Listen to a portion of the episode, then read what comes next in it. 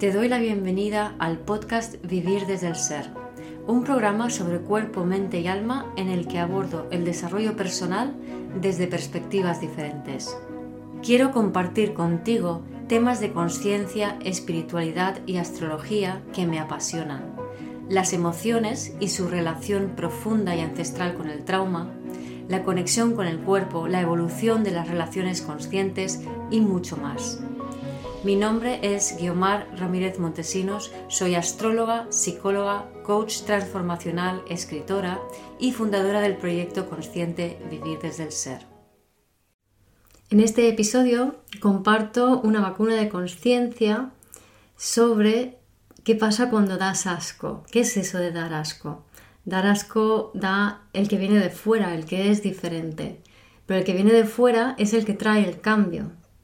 Entonces, esto de dar asco está muy relacionado con el rechazo y tiene mucho que ver con aceptar tu propia singularidad. Espero disfrutes de este episodio. Hoy quería hablaros de un tema interesante, eh, primero para mí, porque me, concierne mucho en, cuanto, bueno, pues es algo que, he vivido mm, durante muchísimos años de mi vida. Y es la sensación eh, además verificada, de que doy asco. ¿vale? Os quiero explicar. O sea, esto no lo hago desde el punto de vista victimismo, eh, victimista, ni mucho menos, sino que quiero, me gustaría invitaros a una reflexión sobre lo que significa esto, ¿no? tener esta sensación de dar asco. Y si os fijáis, también es una sensación que le pasa mucho a los adolescentes, ¿no? Porque les cambia el cuerpo, las hormonas, los granos de la cara, el vello púbico, el vello por todos lados. Entonces todo esto hace que tengan esa sensación de dar asco, ¿vale? Pero quiero filosofar sobre esto un poco, quiero profundizar en esta sensación de asco, su relación con la vergüenza y de qué manera estas emociones están relacionadas con el poder manifestar tu ser verdadero, que sería Leo, que es el mes en el que estamos ahora. ¿no? Leo nos está invitando a realmente conectar con tú quién eres de verdad, ¿no? Y aceptar eso. Y no es fácil ser tú y, encontrar tu lugar fuera de esta sociedad. De hecho, este tema es algo que voy a abordar con, Celia, con Laura, en post, podcast, en lives. Em, para profundizar más eh, en, este tema, ¿no? de ser tú, de cómo la adolescencia nos refleja este dilema de ser o no ser, ser o pertenecer. ¿vale?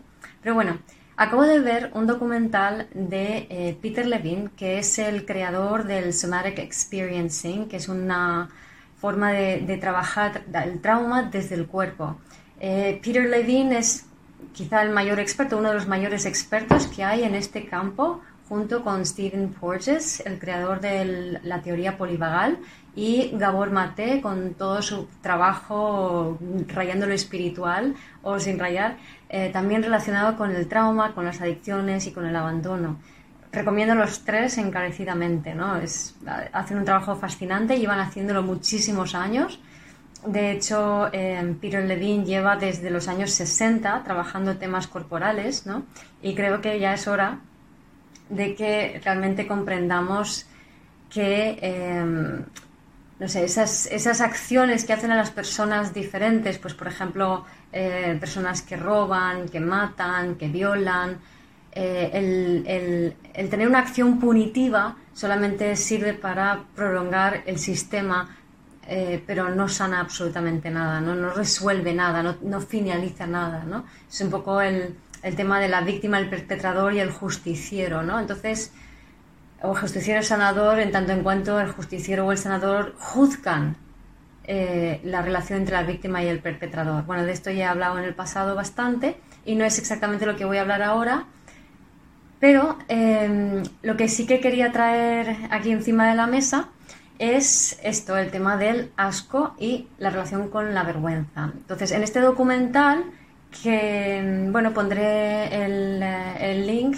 en, en, las descripciones em, de este, de este vídeo, de este audio, según lo escuchéis, y ahí podéis acceder a ese documental en YouTube de Peter Levine, está en su canal. Bueno, entonces, el tema de la vergüenza y el asco. El asco es una reacción fisiológica a algo que es diferente y que por tanto tú no conoces, eh, tiene un sabor raro, quizás una carne que está podrida o lo que sea, y te provoca asco para generar esa reacción de rechazo para evitar tener esa experiencia, porque no la conoces y puede ser un riesgo. El asco está muy relacionado con el sentido del olfato y con la zona del tercer chakra. ¿Vale? Entonces, por tanto, también tiene que ver mucho con la energía de cáncer, ¿no? La energía de cáncer es aquella que eh, en un principio es como mi ámbito cerrado, los que, eh, la familia, con los que son como yo. Entonces, todo el mundo conoce esta expresión de el olor de mi hogar, ¿no? Entonces, ¿qué significa eso? Pues que tu hogar, tu clan, tu familia tiene un olor particular. Entonces, tú cuando estás dentro no hueles ese olor, pero cuando viene alguien de fuera o cuando alguien de tu familia ha estado con gente de afuera y vuelve, el olor cambia, ¿no? Entonces se genera esta reacción de, mm, esto es desagradable, ¿no? Esto huele mal, es diferente. En realidad, aquello que huele mal para ti no es ni mejor ni peor, sino que es diferente. Pero nuestro sistema límbico, eh, la forma en que tiene reaccionar hacia los olores, que son diferentes, que no son los conocidos, que no son los que yo sé manejar, es a priori con el rechazo porque no vaya a ser que eso me transforme, purgue. Aquí estamos hablando del arquetipo de escorpio. Y esto que os voy a hablar tiene mucho que ver con cáncer, escorpio y acuario, ¿vale? Entonces, cáncer, ámbito de pertenencia, rechazo lo diferente, eh, solamente puede ser todo, oler todo igual porque esto es lo que me da seguridad porque me es familiar, ¿no? Escorpio porque es algo que me puede transformar, me puede eh, sentar bien o me puede sentar fatal, me puede transformar en tanto en cuanto si yo acepto algo diferente y resulta que, imagínate, un sabor diferente que no he probado nunca, lo ingiero y digo, ah, pues oye, no está tan mal, de repente me transformo y abro mi ámbito de pertenencia porque empiezo a incluir algo que estaba excluido antes. Y esto es un punto muy importante, ¿no? La parte transformativa de aquello diferente. Pero claro, es escorpio, entonces esa transformación también puede significar muerte. Quizá consumas eso y mueras. ¡Uh, qué riesgo! No me quiero abrir a eso diferente. ¿Se ve el juego?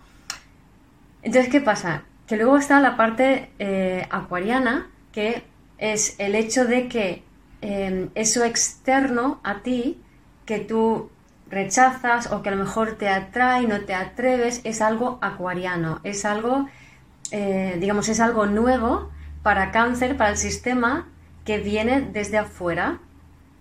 ¿Vale? Entonces, aquí lo vuelvo a ligar con eh, el tema que os comentaba antes de... Em, yo de, toda la vida he escuchado el mensaje de, los niños que me rodeaban, e incluso de mi hermano eh, y casi y, de mi madre también, ¿no? De que yo daba asco. Entonces, en, el cole, los niños, yo viajaba mucho de un país a otro por el trabajo de mi padre, íbamos cambiando continuamente. Y em, yo siempre he tenido un puntito así de, de yo soy yo, ¿no? Es, tengo Lilith conjunción Marte en Acuario y en la cúspide del fondo cielo y Venus en Acuario. Entonces, hay una parte de mí que es como que no puedo evitar ser lo que soy, ¿no? ¿Qué ocurre? Que todos esos cambios em, significaba que yo realmente no me adaptaba a ningún sitio, que yo mm, no era como los demás.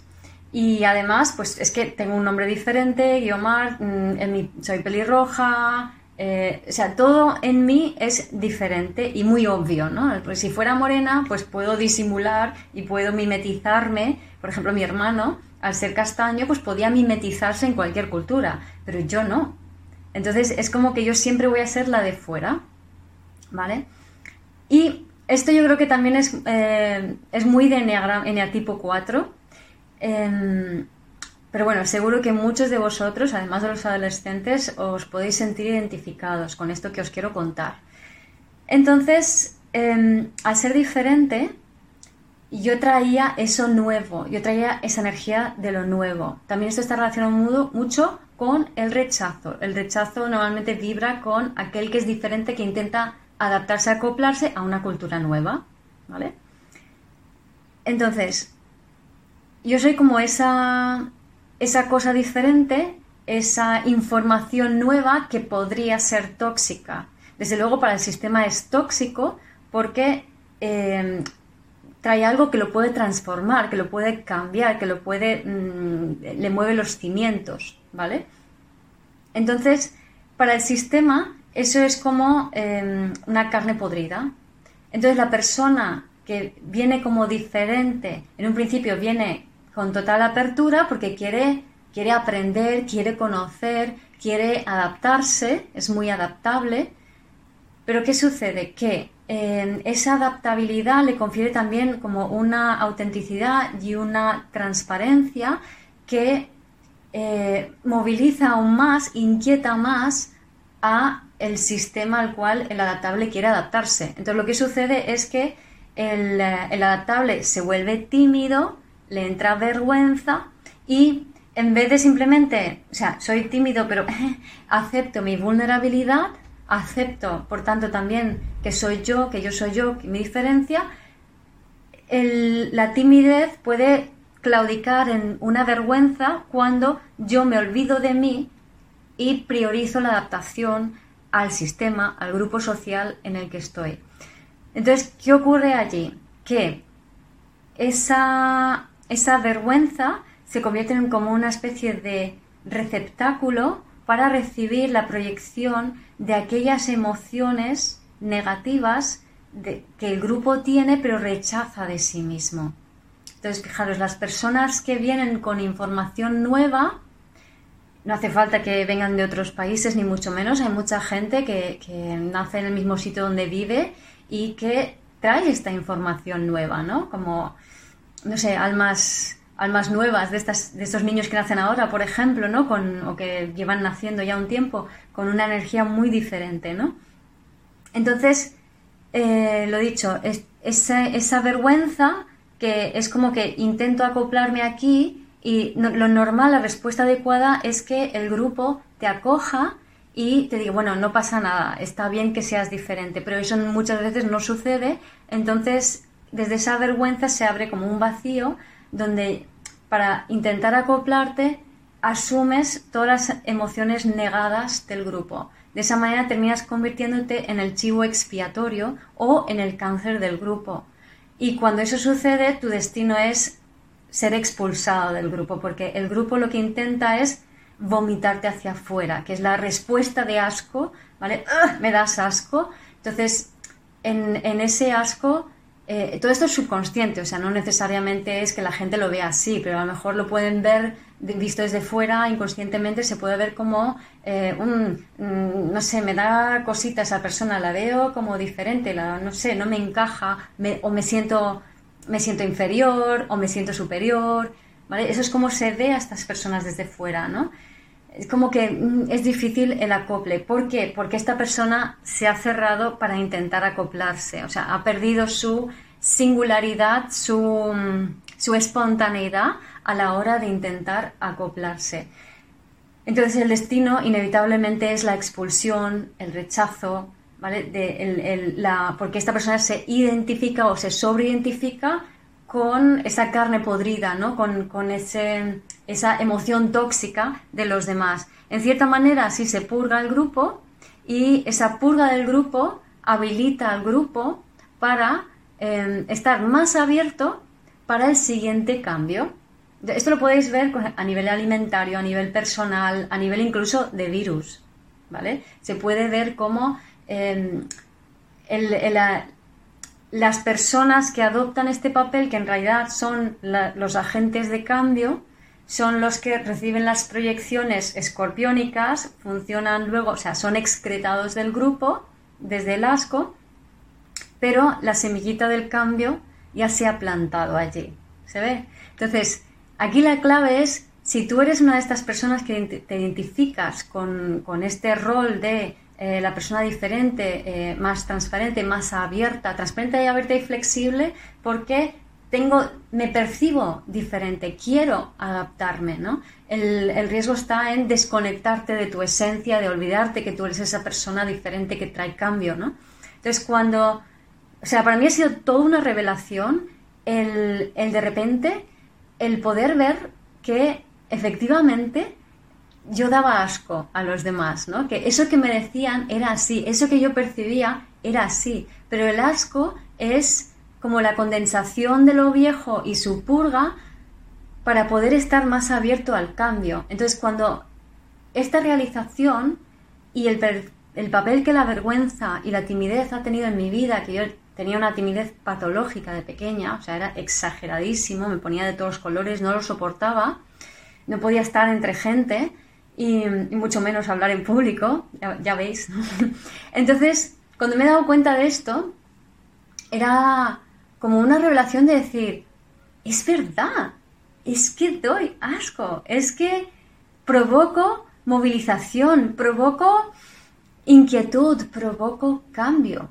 Y creo que una vez que realmente lo aceptas y te das cuenta de ello, no sé, a mí me da como una sensación de no hay rechazo, no hay rechazo, es mi propia energía de cambio que provoca, que sacude a los demás y que hace que esas personas empiecen a transformarse y abrirse al cambio, ¿no? Entonces, la clave aquí es respetar al otro en su proceso y ser consciente de que tu energía como persona, como agente de cambio, puede movilizar mucho a los demás. Entonces, no empujes, no fuerces, no te conviertas en el chivo, expiatorio, no te desconectes de ti, no pelees contra el sistema, no te sometas al sistema, porque es todo lo mismo, sino sé tú y acepta que siendo auténticamente tú, claro, diáfano, abierto, cristalino, eso ya va a hacer que tu energía